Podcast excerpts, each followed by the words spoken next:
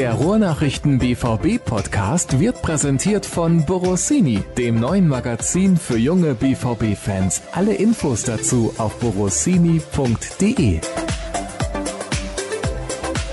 Die nächste Ausgabe des BVB Podcasts der Ruhrnachrichten steht an. Schön, dass ihr wieder eingeschaltet habt zu Episode 104 dieses Mal. Und wer denkt, beim BVB ist nichts los, wenn keine Bundesliga-Saison läuft, den belehrt Florian Gröger eines Besseren. Hallo Flo. Mahlzeit. Ja, das können wir in dem Fall sogar exklusiv machen. Ja, dann leg doch mal los. Ja, der BVB hatte den kühnen Plan, Hannes Wolf als neuen Co-Trainer zu verpflichten. Es gab da in den vergangenen Wochen auch mehrere Gespräche. Aber ja, es gab dann heute das finale Gespräch und die Sache ist dann aus Sicht des BVB leider geplatzt. Mal als Kurzinfo. Das finde ich eigentlich generell eine sehr gute Idee. Schade, dass das nicht funktioniert hat. Ja, wir haben das ja auch bei uns intensiv diskutiert. Es gab da auch so zwei Lager. Die einen haben gesagt, total super. Hannes Wolf ist ja auch bei den BVB-Fans unheimlich beliebt. Und die andere Seite hat dann gesagt, also ist auch beliebt, das war dann nicht das Thema, sondern ob er diesen Schritt zurück, ob das halt sinnvoll sei, dann vom Cheftrainer jetzt in der Bundesliga. Und trotz der Entlassung war es ja, glaube ich, durchaus erfolgreich beim VfB Stuttgart ob er diesen Schritt zurück halt machen soll, ob das sinnvoll ist. Also da gab es auch bei uns zwei Lager. Ja, aber der BVB hatte halt die Idee, ihn als Co-Trainer zu installieren. Aber es ist dann nach unseren Infos daran gescheitert, dass so die Kompetenzen nicht so ganz klar geregelt waren. Also Hannes Wolf strebt dann wohl eher einen Cheftrainerposten in der ersten oder vielleicht beim ambitionierten Zweitligisten an. Und so kamen die beiden Parteien dann nicht zusammen wie gesagt, hätte sicherlich sehr viel Charme gehabt, auch was so die Fansituation betrifft. Dann hätte man mit Wolf und Sebastian Kehl sicherlich zwei Personen in führenden Positionen gehabt, die wirklich sehr gut ankommen. Bei Lucien Favre muss man das ja nochmal abwarten. Ihm eilt ja der Ruf voraus, dass er ein bisschen schwierig ist. Das hatten wir ja in den vergangenen Ausgaben auch schon häufiger thematisiert. Also das muss man mal abwarten, wie sich das so entwickelt. Aber dass er jetzt kein Jürgen Klopp wird, ich glaube, da sind wir uns alle einig. Wobei jetzt erstmal wichtig ist, dass man wieder ein bisschen Ruhe in den Verein kriegt und dass dann der Fußball auch mal wieder ein bisschen besser wird. Ich finde, also du hast gesagt, die Idee hatte Charme. Die hatte vor allem deswegen Charme meiner Meinung nach, weil sie auch die Möglichkeit geboten hätte, dass Wolf irgendwann dann von Favre übernimmt. Wenn Favre jetzt, sagen wir mal, zwei oder drei Spielzeiten im Amt ist und man sagt, okay, Favre möchte jetzt nicht mehr oder der BVB strebt einen Wechsel und dann hätte man mit Wolf direkt eine gute Lösung parat gehabt. Absolut. Und das war ja auch ein Problem in Anführungsstrichen, was man jetzt dieses doppelte Netz hatte man ja in der Vergangenheit nicht. Also nachdem man sich von Peter Bosch dann getrennt hatte, gab es die Möglichkeit nicht, da jemanden hochzuziehen. Daniel Farke wäre vielleicht einer gewesen, wenn er denn noch da gewesen wäre. Da war er schon weg. Für Jan Sievert wäre das dann, glaube ich, oder war das natürlich ein bisschen zu früh. Und da die Option hat man sicherlich. Und gut, ich meine, wer weiß, ob das zwei, drei Jahre sind mit Favre oder nur sechs Monate, das weiß ja keiner. Im heutigen Geschäft ist ja alles so schnelllebig und ja, auch da wäre es sicherlich eine naheliegende Option dann gewesen. Kannst du die Entscheidung von Wolf nachvollziehen, dass er sagt, ich bin so ambitioniert, ich möchte lieber einen starken Zweitligisten trainieren oder irgendeine Mannschaft in der ersten Liga, wobei ich das nicht sehe in der kommenden Saison, höchstens dann während der Spielzeit? Also kann ich als Außenstehender nachvollziehen, klar. Andererseits, also es gibt für beide Seiten Argumente. Ne? Also er ist noch jung, er kann sicherlich von einem Favre auch was lernen, der mit 60 Jahren auch schon 30 Jahre oder 25 Jahre Trainererfahrung auf dem Buckel hat. Von daher kann man wirklich für beide Seiten Argumente finden. Er ist auch ein Typ, der sehr engagiert und, und heiß und ist und sich sehr in die Sache verbeißt. Also im positiven Sinne kann ich das auch nachvollziehen, dass er jetzt dann eines der nächsten Angebote, was ja sicherlich kommen wird und was auch wahrscheinlich schon vorlag, annehmen wird. Und dann nimmt das dann da auch seinen Lauf. Also insgesamt muss man sagen, es hat leider nicht geklappt. Das ist zumindest meine Meinung. Ich glaube, du bist da ähnlicher Meinung. Hannes Wolf das war der potenzielle Co-Trainer für Lucien Favre, den Borussia Dortmund gerne zurückgeholt hätte, aber es ist daran gescheitert, dass er eben zu wenig Kompetenzen zugesprochen bekam. Und Lucien Favre, ja. das kann man natürlich auch verstehen, auf der anderen Seite, ja. der will sich auch nicht zu sehr reinreden lassen. Ja, also wäre natürlich auch eine spezielle Konstellation geworden. Also Wolf ist natürlich da jetzt nicht der klassische Co-Trainer. Ich könnte mich jetzt nicht an, an eine ähnliche Situation erinnern, die es vielleicht in der Bundesliga schon mal gegeben hätte. Also wäre sicherlich spannend geworden nur so eine Kompetenzgeschichte muss ja dann wirklich auch vorher geklärt werden. Weil sonst, wenn das dann während der Saison irgendwie dann zu Streitigkeiten führt, ist das ja, glaube ich, auch nicht im Sinn der Sache. Ich sag nur Sammer und Lattek. Ja, wobei das ja zeitlich sehr begrenzt war damals. Ne? Das waren ja, glaube ich, nur sechs Spiele, sieben Spiele, acht Spiele. Gott sei Dank. Sowas. Ja, es war auch sehr speziell, aber es hat zumindest geklappt. Also alles in Ordnung.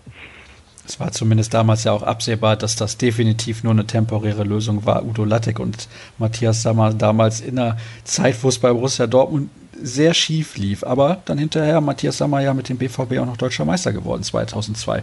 Kommen wir zu ein paar Personalien, beziehungsweise erstmal zu den Themen der heutigen Sendung. Wir sind direkt durchgestartet mit Hannes Wolf. Wir sprechen über einen neuen dritten Torhüter. Wir sprechen über die U17-Mannschaft, die deutscher Meister geworden ist am vergangenen Wochenende. Wir haben ein paar Namen für euch was mögliche neue Stürmer angeht. Und es gibt ein Transfergerücht rund um Gonzalo Castro und Hörerfragen haben wir natürlich auch noch vorbereitet.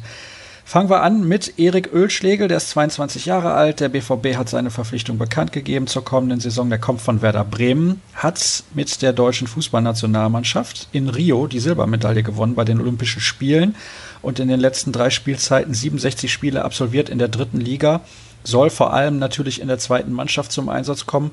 Hört sich an nach einer sehr, sehr sinnvollen Verpflichtung.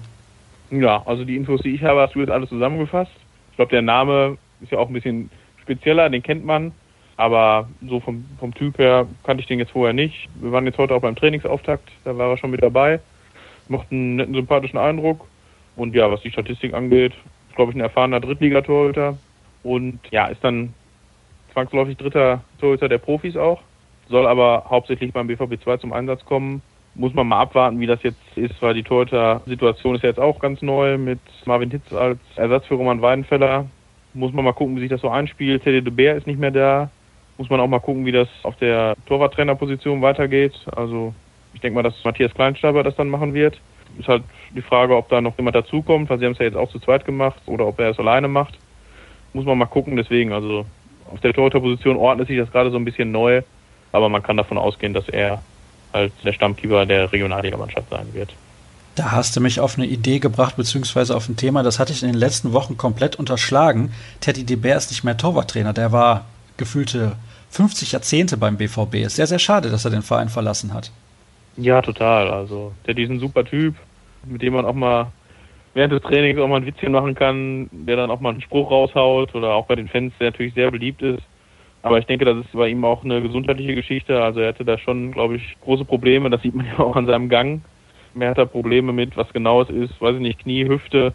Also das spielte auf jeden Fall in die Entscheidung auch mit rein. Und klar, er macht das jetzt auch schon seit fünf Jahrzehnte sind es jetzt nicht, aber seit 20, 25 Jahren vielleicht hat er sich auch mal gedacht, so, jetzt mache ich auch nochmal was Neues.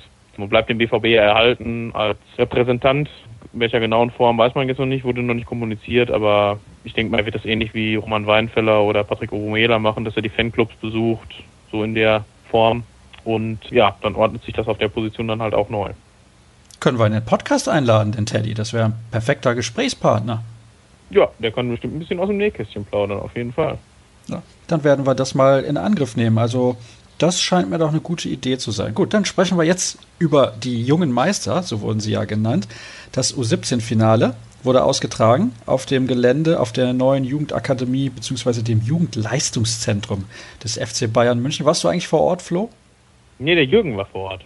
Ja, Mensch. Ich habe hier die Stellung gehalten mit Live-Ticker und Co. Das ist am Fernseher immer ein bisschen einfacher, auch was so die Technik angeht. Und dann hat der Jürgen den Finger gehoben und ist hingeflogen, hat sich aber, glaube ich, auch sehr gelohnt. Also ich denke, auch wenn Eigenlob stinkt, aber unsere Berichterstattung war da, glaube ich, sehr gut und auch sehr ausführlich. Also da muss ich uns jetzt auch mal selbst loben. Ja, das kann man ruhig ab und an mal machen. Ist ja auch der beste Podcast überhaupt. Von daher passt das ja hier sehr gut in so. die Sendung.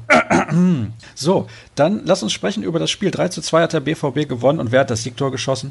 Mokoko natürlich. Ja, es hätte gar nicht anders kommen können. Also es war ein sehr, sehr interessantes und spannendes Spiel und vor allem war es ein hohes Spielniveau, wie ich finde. Ja, auf jeden Fall. Also das konnte man sich richtig gut angucken. Wenn man einen Ticker macht, ist man natürlich immer so hin und her gerissen zwischen neuen Eintrag und guckt auf den Fernseher, aber es war doch recht fesselnd.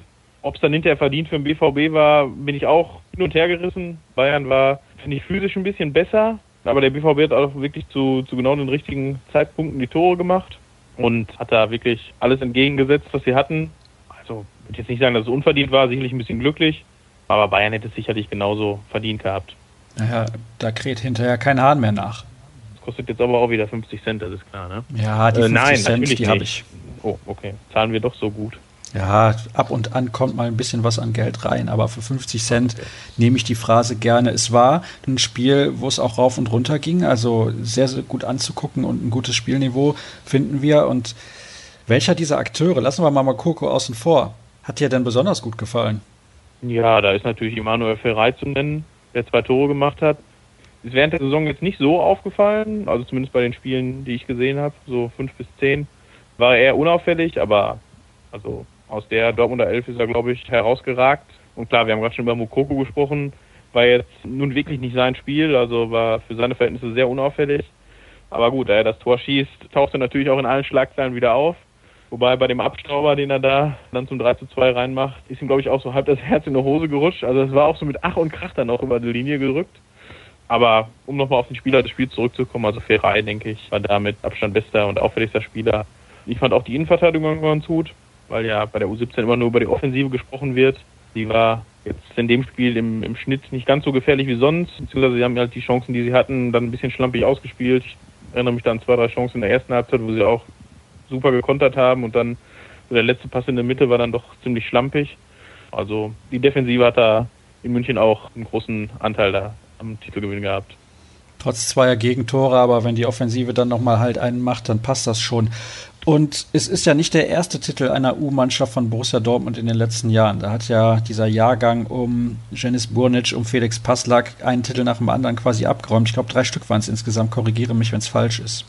Das war jetzt der fünfte in Serie. Also U17 und U19 gemischt, aber der fünfte in Serie und das ist dann, glaube ich, auch mal ein Ausrufezeichen, wenn man so eine Serie hat an Titeln. Wir erinnern uns mal eine Zeit zurück, wo die Jugendarbeit von Borussia dann doch ein bisschen in die Kritik geraten ist, wo es auch klare Worte von Hans-Joachim Watzke gab. Und ich denke, da wurde an den richtigen Stellen geschraubt. Und ja, also klar, das ist immer mit beste Jugendarbeit in Deutschland immer schwierig. Es gibt sicherlich viele Vereine, die das sehr gut machen.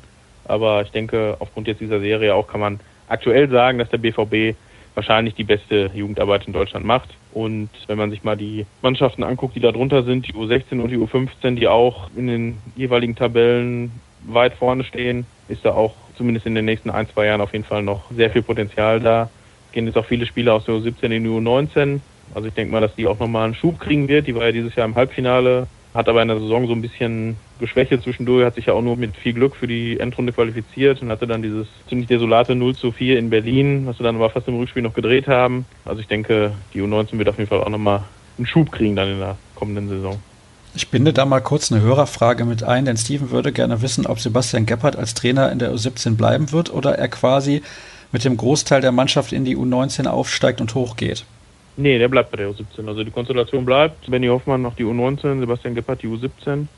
Da muss man aber auch noch sagen, dass Sebastian Gebhardt jetzt seinen A-Schein macht in Köln. In Hennef ist das, glaube ich. In den kommenden zehn Monaten, glaube ich. Also das ist dann auch immer sehr viel Aufwand für den Trainer. Also da rückt dann auch der, der Co-Trainer oder der ganze Trainerstab dann etwas in den Fokus, der das dann ein bisschen abfangen muss, weil er dann wahrscheinlich auch nicht bei jeder Trainingseinheit da sein wird. Also er bleibt bei der U17, die Konstellation bleibt da, so wie sie jetzt auch ist. Ich schaue gerade mal auf meinen Zettel, was wir dann noch an Fragen von Hörern haben, denn da gab es einige, die die Jugend betreffen. Du kannst natürlich jetzt nicht zum Jugendleistungszentrum der Bayern sagen, da müsste ich mal den Jürgen in einer der nächsten Ausgaben nachfragen, weil du nicht vor Ort gewesen bist, aber das macht nichts. Wird der BVB mit diesem Jahrgang anders im Vergleich zum goldenen Jahrgang, um die Spieler, die ich eben auch genannt habe, umgehen? Der Nutzen für den Profikader des BVB ist ja leider bei dieser goldenen Generation bis auf Pulisic eher dürftig. Ich hatte da zuletzt eine interessante Unterhaltung mit einem Trainer aus dem Handball und der hat auch gesagt, es ist verdammt schwer, Spieler aus dem Jugendbereich in eine Profimannschaft hoch zu hieven, will ich jetzt nicht sagen, aber da zu etablieren, denn insbesondere bei Borussia Dortmund will man ja sofort Erfolg. Das heißt, wenn der Spieler nicht ein absolut herausragendes Niveau hat, wird es einfach sehr, sehr schwer. Ja, der Sprung ist gewaltig, da haben wir auch schon mehrfach drüber gesprochen. Haben wir auch mit Lars Ricken und mit Jan Siebert gesprochen in den, allen den vergangenen Ausgaben. Es wäre natürlich wünschenswert und die, die Strategie jetzt mit diesem Umbruch in diesem Sommer zielt ja auch darauf ab, ob es dann wirklich so kommt. Klar sind da einige wirklich sehr talentierte Spieler dabei. Jetzt auch mal Mukoko ausgenommen, der eh erst mit 17 Profispieler sein darf. Klar sind da einige wirklich interessante Leute dabei, aber ob die dann den Sprung wirklich schaffen, wird man dann sehen. Also dauert dann noch ein, zwei Jährchen. Ja, oder vielleicht drei oder vier, das wäre ja auch in Ordnung, wenn sie da den Sprung schaffen würden. Geduld ist da, glaube ich, das große Stichwort, aber die hat man halt im Profifußball eher selten. Dann schauen wir mal, was steht hier denn noch? Ja, wie sehen die Perspektiven von Brunic und Passlack beim BVB aus? Ist eine erneute, in Klammern erfolglose Ausleihe wirklich sinnvoll? Ja, also da kann man nicht sagen, dass die Ausleihen erfolgreich gewesen wären. Passlack hat in Hoffenheim eher in der zweiten Mannschaft gespielt und Brunic hatte natürlich dann ein bisschen das Pech, dass es den Trainerwechsel in Stuttgart gab. Ja, also bei Bodic ist es zumindest noch ein bisschen besser gelaufen als bei Passlack. Also ich glaube, der ist ja nun mal in der Europa League so nach hinten raus eingewechselt. Also das war jetzt alles andere als erfolgreich. Der Vertrag läuft allerdings noch ein Jahr, der Leihvertrag. Ich kann mir jetzt nicht vorstellen, dass er in diesem Sommer zurückkehrt. Theoretisch möglich wäre es natürlich, dass das irgendwie dann bei einem anderen Verein weitergeht. Also ich glaube mal Düsseldorf wurde mal genannt, auch ein, zwei andere Clubs. Ich weiß nicht, ob das vielleicht Sinn macht, in die zweite Liga zu gehen oder zu einem etwas schwächeren Erstligisten wenn da Interesse besteht. Ja, bei Brunch und Hohenlase müssen wir echt mal abwarten. Also da haben wir auch letztens gerätselt, weil der Kader ist ja eh schon so groß und die kommen dann noch on top oben drauf. Wird für die auf jeden Fall schwierig. Also da macht vielleicht auch ein Leihgeschäft nochmal Sinn für ein Jahr, zu welchem Verein auch immer. Ja, neuer Trainer, neue Chance natürlich auch. Von daher muss man es abwarten. Wir haben ja noch zweieinhalb Monate, die das Transferfest auch offen ist und da wird sich auch beim BVE noch einiges tun, gerade auch auf der Abgabenseite. Aber auch auf der Zugangsseite, eventuell mit einem neuen Stürmer. Ich habe von drei Namen gelesen: Alvaro Morata, Max Kruse und He Chan Wang. Den kennen vielleicht diejenigen, die Europa League gucken. Und der hat ja auch mit Salzburg gegen den BVB gespielt, ist 22 Jahre alt. Aber ich bin ganz ehrlich, fünf Tore in 20 Ligaspielen und zwei Tore in neun Europa League Spielen, die hauen mich jetzt nicht komplett vom Hocker. Ja, wenn man jetzt nur die Statistik sieht, klar, ist das jetzt nicht so dolle, gerade auch in der österreichischen Liga, die ja jetzt auch dann doch sehr auseinander driftet, ne, wo du drei, vier gute Mannschaften hast und der Rest ist dann eher nur noch Kanonenfutter. Weiß ich nicht, Morata schwebt ja auch schon seit Wochen so durch den Raum. Ja, ob der finanzierbar wäre, ist dann die nächste Frage. Also der ist richtig teuer. Ich meine, klar, die Sturmposition wird der Königstransfer dieses Sommers, das ist klar. Aber auch da haben wir ja schon mal drüber gesprochen, das kann wirklich sehr lange dauern. Also das kann durchaus bis August dauern, bis da Vollzug gemeldet wird. Ich glaube, man ist sich selber beim BVB noch nicht so ganz sicher, auf wen es da hinausläuft. Also die Tendenz ist auf jeden Fall, dass Batshuayi nicht weiter verpflichtet wird. Hatten wir ja auch schon mal drüber gesprochen. Das hatten die Kollegen ja auch, glaube ich, schon gesagt, dass das sehr unwahrscheinlich ist, weil er halt mit seiner Art des Spiels nicht, nicht ganz so in das System vom BVB passt. Torquote hat zwar gestimmt, aber so wirklich ins Spiel eingebunden war er dann eher nicht. Deswegen wird das auf jeden Fall auf einen anderen Namen hinauslaufen. Ich denke, da wird in der Spekulationsküche auch noch etwas dazukommen in den nächsten Wochen. Ja, Essen tun wir ja gerne. Habe ich nie bestritten. Max Kruse hast du noch genannt, ne? Ja. Ja, ist natürlich, klar, 29 schon, aber ist ein geiler Zocker auf jeden Fall. Also in den Spielen gegen Dortmund habe ich den immer gerne gesehen. Also wie der den Ball abschirmt und auch die Mitspieler dann bedient, das ist schon, ist schon stark. Ist natürlich auch ein spezieller Typ, auch neben dem Platz. Aber fußballerisch könnte der bei Borussia Dortmund sicherlich landen. Die Frage ist, passt das Paket mit 29 oder will man jetzt lieber jemanden holen, der irgendwie 25, 26 ist und auf den man jetzt wirklich dann fünf Jahre setzen kann? Oder holt man den zusätzlich? Will der überhaupt weg aus Bremen? Keine Ahnung. In Dortmund gibt es ein Casino. Wohnsieburg, ja. Ja, da können also, wir uns dann ja mal hinstellen und gucken, ne? Ja, da musst du nicht mehr zum Krankenhaus fahren. Ja, oder ich hätte einen weiteren Hotspot. Ja, so kann man es, glaube ich, auch bezeichnen. Also Max Kruse, wenn ich mich recht entsinne, der hatte unter Lucien Favre in Gladbach gespielt. Ja, wenn du das sagst, dann wird das stimmen, ne? Ja, gut, ich sag viel, ob das immer stimmt, das weiß ich nicht. Aber das wäre zumindest dann die Verbindung, die man da herstellen kann. Max Kruse okay. und Lucien Favre. Und er ist ja auch dieser spielerische Stürmer, das würde auch wieder in Favres System reinpassen. Ja, das stimmt. Das auf jeden Fall. Dann, Gonzalo Castro, habe ich auch was zugelesen. Ungefähr 5 bis 7 Millionen Euro Ablösesumme stehen da im Raum. Und zwar hat der VfB Stuttgart Interesse? Ja, habe ich auch jetzt heute nur gelesen. Ich glaube, die Ablöse ist nicht so das Problem für die Vereine, die an Gonzalo Castro interessiert sind, sondern eher das Gehalt. Das dürfte ja auch so in der genannten Preisklasse liegen und ob Stuttgart dann dazu in der Lage wäre oder und das zahlen möchte. Ich meine, Gonzalo Castro ist auch jetzt im Herbst seiner Karriere, sicherlich fußballerisch gehobenes Niveau. Allerdings hat es jetzt beim BVB im vergangenen Jahr auch wirklich gar nicht geklappt. Davor unter Tuchel war es deutlich besser, aber auch immer mit Schwankungen. Aber er hat natürlich auch schon deutlich bessere Leistung für Borussia Dortmund gezeigt, das muss man sagen. Aber der BVB würde ihn sicherlich beim entsprechenden Angebot abgeben. Ich glaube, da sind wir uns einig. Wie gesagt, das steht und fällt dann mit dem Gehalt und nicht mit der Ablöse von 5, 6 oder 7 Millionen.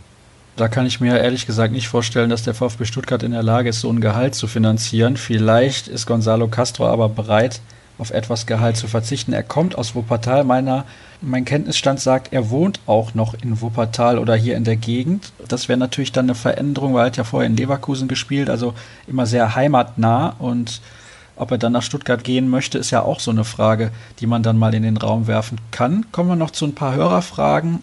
Nochmal eine von Steven. Wie wird der BVB den Hype um Okoko bewältigen und dämpfen können? Gibt es rund um den Spieler eine Art Masterplan, auch mit Hinblick auf den Profifußball später mal? Also ich meine, der ist noch lange von Profifußball weg. Also vielleicht sollte man den einfach mal gänzlich in Ruhe lassen. Ja, also erstmal möchte ich nochmal auf den Castro und Wuppertal zurückkommen. Jo. Da ist, glaube ich, eine Fehlinformation. Also er wohnt in Dortmund. Den Fehler hat der Kollege Matthias Dersch ja auch mal gemacht auf einer Pressekonferenz. Das ziehen wir ihn heute noch mit auf. Ei, ei, ähm, da hat er nämlich gefragt, er würde ja in Wuppertal wohnen und wenn er jetzt von Leverkusen nach Dortmund wechseln würde, müsste er dann, wenn er auf die A1 fährt, dann ja in die andere Richtung. Und ja, die Antwort war dann, nö, ich wohne nicht in Wuppertal. ja, das ziehen wir ihn heute dann hin und wieder nochmal mit auf, wenn wir ihn sehen. Aber nein, also ich glaube, er wohnt in Dortmund. Damit hätten wir das Thema jetzt auch geschlossen. Kommen wir zu Mokoku. Ja, also es war natürlich im Sommer dann schon extrem, der ganze Hype. Einerseits natürlich irgendwie verständlich und das mit dem Alter ist natürlich auch ein Thema, was man aber, glaube ich, nie abschließend klären wird. Also die Urkunden liegen ja vor, dass er 13 ist jetzt. Wir hatten da auch mal einen Text zu und da war eigentlich der Tenor, dass, dass das Alter eigentlich eher, dass es, das junge Alter dann eher ein Nachteil für ihn ist, weil er jetzt noch mindestens zwei Jahre an der U17 spielen muss und ich meine, du siehst ja seine Torquote. Ich weiß nicht, ob ihn das weiterbringt, weil er, er macht ja jetzt 40 Tore in der Saison. Er wird ja dann höchstens noch besser ja, in diesem Bereich. Er kann aber auch noch ein bisschen reifen, auch charakterlich. Das ja, ist ja auch das, eine Phase, ne? Ja, das auf jeden Fall, aber dass das für ihn super schwierig ist, also das stelle ich mir schon extrem vor. Ne? Also wenn du in dem Alter so, so alles auf dich einprasselt. Also es ist ja dann Gott sei Dank ruhiger geworden, aber jetzt zum Saisonende ploppte es dann doch wieder auf. Das ist natürlich auch ein sehr gern geschriebenes Boulevardthema. Der Verein macht das, glaube ich, jetzt ganz gut, nimmt ihn da also völlig aus dem, aus dem Fokus raus gibt auch keine Interviews oder so mit ihm, was auch vernünftig ist. Also wir waren ja auch vor dem Finale mal beim Training dabei und konnten da auch komplett rumlaufen auf dem Platz, alles super. Und da macht er eigentlich einen ziemlich lockeren Eindruck, viel gelacht. Also ich denke mal, er fühlt sich im Kreis der Mannschaft und seiner Mitspieler sehr wohl und das ist, glaube ich, das Wichtige. Ja, und was von außen kommt, er scheint damit ganz gut umzugehen. Hoffentlich ist es auch so, weil man kann ihm da ja auch nur vor den Kopf schauen und nicht in den Kopf. Deswegen wäre es also auch schön, wenn es da ruhiger wird. Das kann man, glaube ich, sagen. Ich mache mich übrigens sehr beliebt jetzt in Wuppertal. Wer da mhm. freiwillig mhm. wohnt, der hat keine Alternativen. Nächste Hörerfrage. Diallo sollte auch ein Thema sein, vor allem wer dann die Stamminnenverteidigung bilden soll. Es können auf diesen Positionen ja nur zwei Spieler spielen. Wer muss auf die Bank oder wird nach außen verschoben? Also Diallo, der spielt bislang zumindest beim FSV Mainz 05 und der ist wohl Thema und ein Innenverteidiger muss ja kommen, weil Sokrates abgegeben wird.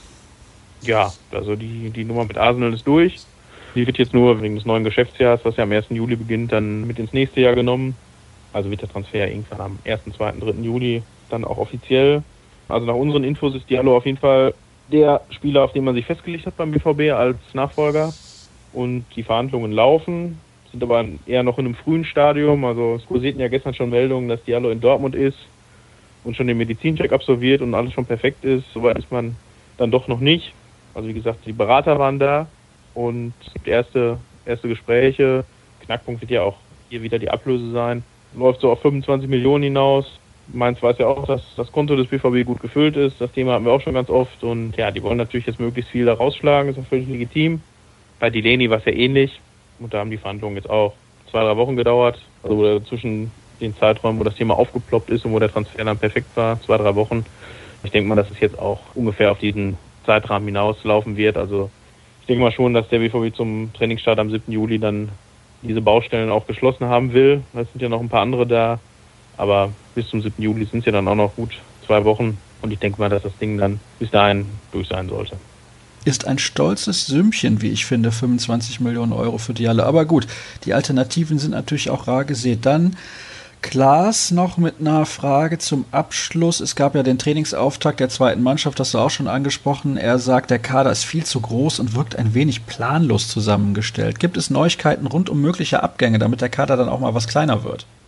Ja, konkret jetzt noch nicht. Also, die sind, glaube ich, jetzt bei 33 Spielern im Kader. Das ist natürlich viel zu groß.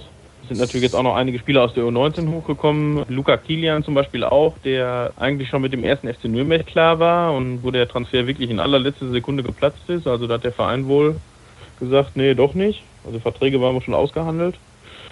Und ja, jetzt hat der BVB natürlich für diese Position dann schon einen anderen Spieler verpflichtet, weil sie ja halt dachten, der Kilian ist weg, jetzt ist er da und noch einer. Das ist natürlich jetzt nur eine, eine Position, die halt dann doppelt besetzt ist, aber man hat, glaube ich, zehn oder zwölf Offensivspieler. Ja, also da wird sich noch einiges tun. Aber das ist bei der U23 jetzt auch nichts Überraschendes. Das war die vergangenen Jahre auch so, dass dann noch vier, fünf, sechs Leute gewechselt sind. Dann sind auch mal wieder Testspieler da, von denen aber auch, glaube ich, nur jeder Zehnte mal vielleicht dann einen Vertrag bekommt. Also muss man mal abwarten. Also das wird noch deutlich reduziert. Ich denke mal, dass es auf 25, 26 Spieler hinausläuft, so groß wie ein Kader halt so normalerweise ist. Die Vorbereitung ist ja jetzt auch knapp sechs Wochen lang. Man hat unzählige Testspiele. Also da wird sich schon noch einiges tun. Planlos zusammengestellt ist natürlich jetzt auch übertrieben. Wie ich gerade gesagt habe, das sind dann solche Sachen, die dann passieren mit Transfers, so die schon eigentlich perfekt sind und dann doch wieder platzen. Also die Fluktuation war schon immer hoch in der U23, das liegt glaube ich auch in der Natur der Sache. Von daher sollte man jetzt mal denke ich, da Vertrauen auch haben in die, in die handelnde Person. Nach der letzten Saison, glaube ich, haben sie sich das auch verdient. Absolut. Da haben wir ja zuletzt hier im Podcast mit Jan Sievert sehr ausführlich drüber gesprochen und ich bin immer noch der Meinung, sehr, sehr sympathischer Zeitgenosse und der wird seinen Weg wohl machen. Was gibt es bei dir am Sonntag zu essen? Hackbällchen mit Champignonsauce? Am Sonntag? Wieso am Sonntag? Ja, spielt Deutschland gegen Schweden. Muss doch passend Samstag dazu was auf dem Tisch. Samstag. Samstag, Entschuldigung. Ja, natürlich, Samstag. Ja, weiß ich nicht. Dann macht man sich ja verdächtig, dass man für Schweden ist. Also. Ja, man muss immer passend zum Gegner was machen. Ja gut, habe ich jetzt kein Problem mit. Also das können wir machen. Kein Problem. Sehr gut. Ich schmeiß jetzt jedenfalls erstmal den Grill an und all diejenigen, die noch weitere Informationen über Borussia Dortmund haben möchten, die finden die unter ruhrnachrichten.de Florian findet ihr bei Twitter unter rn-florian, mich unter Start und die Ruhrnachrichten unter rnbvb. Dort gibt es auch den Link zum exklusiven Artikel rund um Hannes Wolf und die mögliche Rückholaktion als Co-Trainer, die ja leider gescheitert ist. Dort könnt ihr euch übrigens kostenlos dann registrieren. Und den Artikel müsst ihr dann nicht bezahlen, also keine Sorge. Für alle ist das kostenlos zu lesen. Dann soll es das gewesen sein mit der aktuellen Ausgabe. Wir hören uns dann nächste Woche wieder und dann sprechen wir wahrscheinlich auch mal ein bisschen über die Fußball-WM. Das haben wir jetzt hinten angeschoben, aber das macht nichts. Also danke fürs Zuhören und bis zum nächsten Mal dann. Tschüss. Ciao.